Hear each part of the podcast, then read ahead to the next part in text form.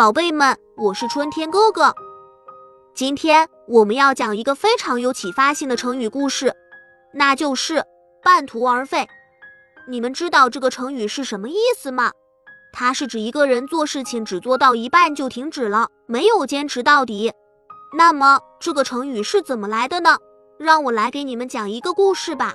很久很久以前，有一个叫做小明的年轻人，他非常聪明，但是总是有点懒惰。他总是有很多好的想法，但是很少能看到这些想法实现。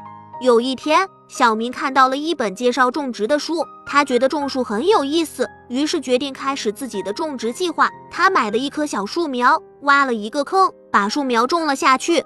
但是种下去的第二天，小明觉得种植太累了，需要每天浇水、施肥，而且树苗长得非常慢，他开始失去了耐心和兴趣。于是他决定放弃种植，不再照顾这棵小树苗。